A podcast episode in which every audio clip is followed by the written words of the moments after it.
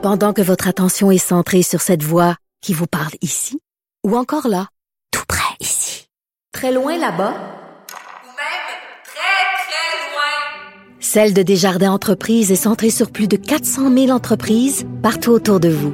Depuis plus de 120 ans, nos équipes dédiées accompagnent les entrepreneurs d'ici à chaque étape pour qu'ils puissent rester centrés sur ce qui compte, la croissance de leur entreprise.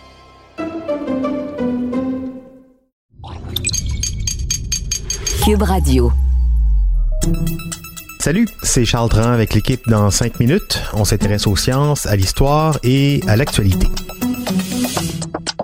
Aujourd'hui, on parle de baignade, mais pas celle dans une bonne piscine chauffée, on parle de baignade en eau froide. Il paraît que c'est bon pour nous, nager en eau froide. Pas juste le spa nordique 30 secondes, là, mais rester un moment dans l'eau froide, faire des longueurs, ou en tout cas rester assez longtemps. Ce serait même bon pour soigner l'angoisse et la dépression. Comment? Élie Jeté nous explique tout ça. Même si c'est l'automne, vous partez en week-end sur le bord d'un lac et quand les chauds rayons sortent, ça vous tente soudainement une petite baignade en nature. Il ne fait pas si chaud que ça, mais vous êtes le plus courageux de la gang. Vous vous trempez jusqu'à la taille.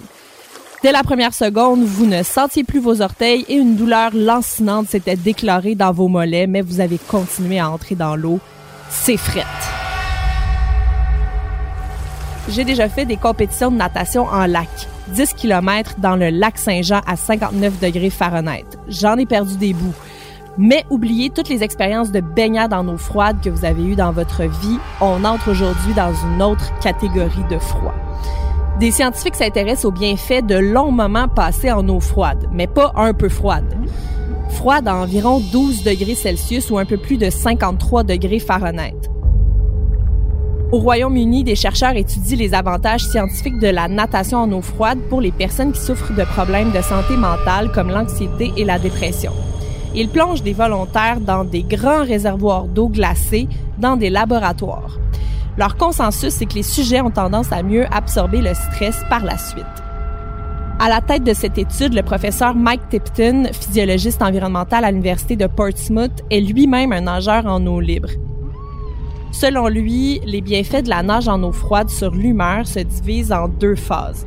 Il y a la première réponse, la réponse initiale au choc du froid, puis l'adaptation qui se produit à plus long terme si vous êtes déjà allé vous rouler dans la neige en sous-vêtements pour gagner un pari, par exemple, vous comprendrez la première phase, le choc.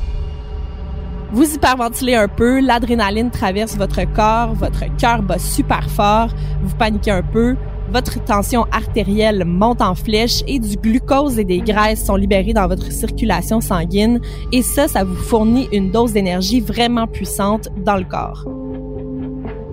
Le cortisol, une hormone du stress, est libéré par vos glandes surrénales, ce qui maintient cet état pendant des minutes ou même des heures dans certains cas, tandis qu'une poussée d'hormones dans votre cerveau soulage la douleur et vous donne une sensation d'euphorie.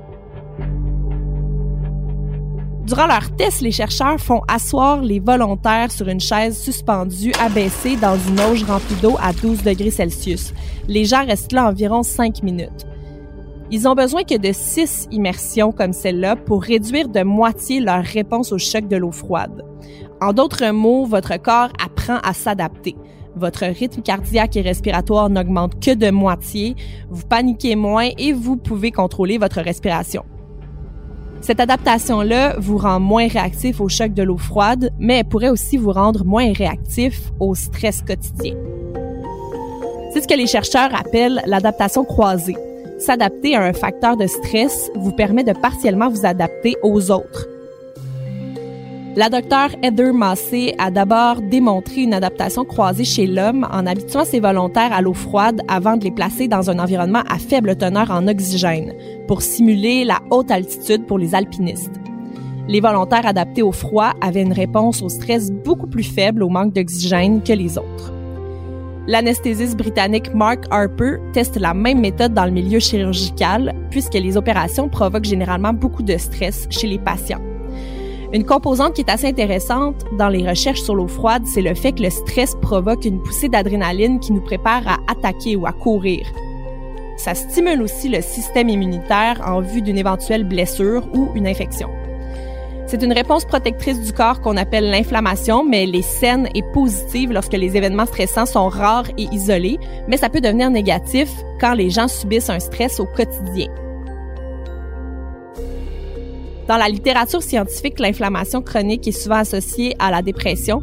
Une analyse de plusieurs études portant sur près de 9000 patients a révélé que les anti-inflammatoires aidaient à combattre la dépression lorsqu'on les prenait en plus d'un antidépresseur.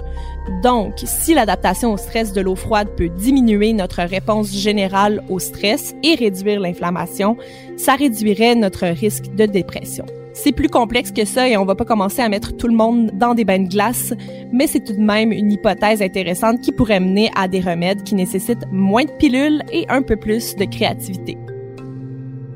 Ouais, de la créativité, hein, mais euh, aussi du courage. L'eau froide pour diminuer mon anxiété, je veux bien, même si ça me paraît un brin contre-productif. Hein, L'idée de, sauter dans l'eau glacée, juste ça, c'est assez pour me provoquer une petite crise de panique. Bon, on fait des blagues, hein, mais euh, c'est vrai que ça fait du bien, mais mais pas avant, hein, juste après, quand on sort de l'eau. Merci Elie c'était en cinq minutes.